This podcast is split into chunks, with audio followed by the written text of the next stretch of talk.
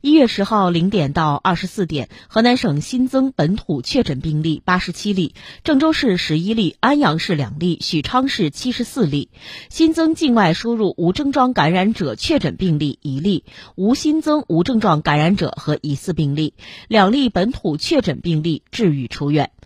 二零二零年一月二十一日至二零二二年一月十日二十四时，河南省累计报告确诊病例两千零二十九例，本土一千八百九十例，境外输入一百三十九例。现有住院病例四百例，本土三百八十六例，境外输入十四例。累计追踪到密切接触者五千五万六千八百二十五人，正在观察的密切接触者七千四百六十四人。